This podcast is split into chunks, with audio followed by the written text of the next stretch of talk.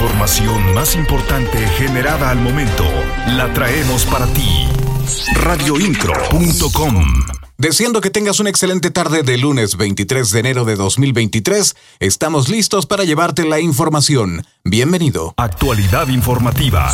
Radioincro.com El secretario de Desarrollo Sustentable Marco del Prete y el titular de la Comisión Nacional de Áreas Naturales Protegidas, Adán Peña Fuentes, visitaron recientemente el Parque Nacional Cimatario con el objetivo de dar seguimiento al programa de manejo de esta importante reserva natural. El Parque Nacional Cimatario es una de las principales reservas naturales de México con una gran variedad de ecosistemas y especies animales y vegetales únicas. Es un lugar especial para la conservación de la biodiversidad y un importante destino turístico para los amantes de la naturaleza. El secretario de Desarrollo Sustentable y el titular de la Comisión Nacional de Áreas Naturales Protegidas destacaron la importancia de la conservación de este parque nacional. Durante su visita, los funcionarios se reunieron con el personal del parque y discutieron los desafíos y problemas actuales. Siempre estarás informado con radioincro.com. Ante la constante solicitud de los vecinos del primer cuadro del centro histórico, se buscará en coordinación con el Instituto Nacional de Antropología e Historia la colocación de botones de asistencia ciudadana y cámaras de seguridad, así lo dio a conocer el alcalde Luis Bernardo Nava. Nos han pedido eh, distintas medidas, ya sea en temas de servicios públicos municipales, también en temas de seguridad, y estamos trabajando con el equipo voy a tener que hacer un acercamiento con nuestro equipo y también el INA para poder determinar la forma o las posibilidades para establecer justamente más cámaras de videovigilancia y los botones de asistencia ciudadana, pero que, justamente el INA nos determine eh, de qué manera los podemos colocar para poder tener una mayor cobertura en el centro histórico. Las noticias de Querétaro están en radioincro.com.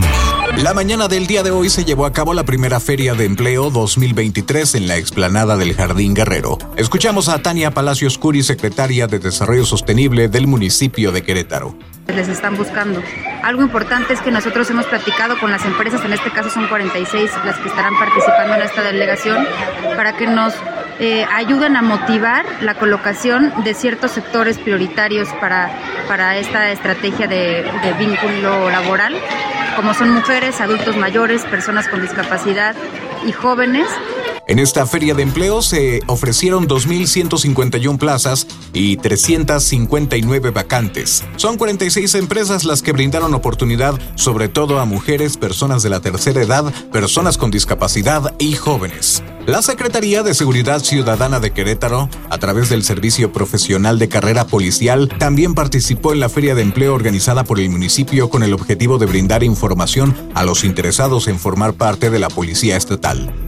La convocatoria actual busca reclutar a jóvenes profesionales y técnicos en seguridad pública. Radioincro.com, el medio en que puedes confiar. El coordinador de la UCEBEC, Raúl Iturral de Olvera, anunció que del primero al 15 de febrero se llevará a cabo el proceso Febrero Mes de las Preinscripciones apuntó que los padres de familia tendrán que ingresar a la página web de UCEBEC, en donde tendrán que ingresar el CURP de sus hijos y obtendrán la escuela que ya se les preasignó. Recalcó que en caso de que no acepten realizar todo el proceso, tendrán que esperar hasta abril para ver si hay espacios en otras escuelas radioincro.com. En Querétaro, alrededor de 100 comercios han buscado asesoría relativa a la ley antitabaco que entró en vigor el pasado 15 de enero. Se estima que para el viernes quedarán definidos los argumentos jurídicos para presentar un amparo colectivo a nivel nacional en contra de las nuevas disposiciones.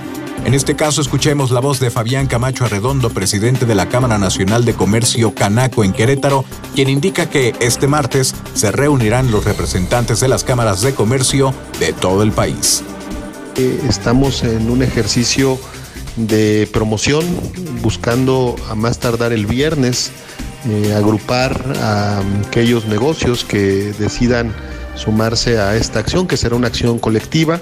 Al momento hemos tenido el acercamiento de cerca de un centenar de negocios que al menos han buscado información sobre las implicaciones y eh, sobre el proceso de amparo radioincro.com. El día viernes 27 de enero se exhibirán 15 cortometrajes creados por estudiantes de la Ingeniería en Animación y Efectos Visuales de la Universidad Politécnica de Santa Rosa Jauregui. A través de la séptima edición del Coyote Film Fest, se premiará a los mejores trabajos en tres categorías: animación 2D, live action y 3D. Jorge Mario Brenes García, director de la Ingeniería en Animación y Efectos Visuales, indicó que la carrera cuenta con 400 estudiantes, siendo una de las más concurridas de la Politécnica de Santa Rosa Jauregui.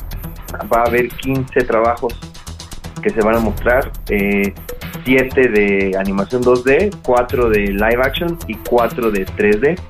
Y eh, todos tienen un, un, trabajo más o menos de un año, cuatro meses, desde que los chicos presentan guion y van haciendo trabajo de preproducción. Radioincro.com Recuerde mantenerse informado todo el tiempo con nuestros servicios. Todo al alcance de su mano y con un clic. En la voz, Juan Pablo Vélez. Lo espero en el siguiente. Estás mejor informado. Radioincro.com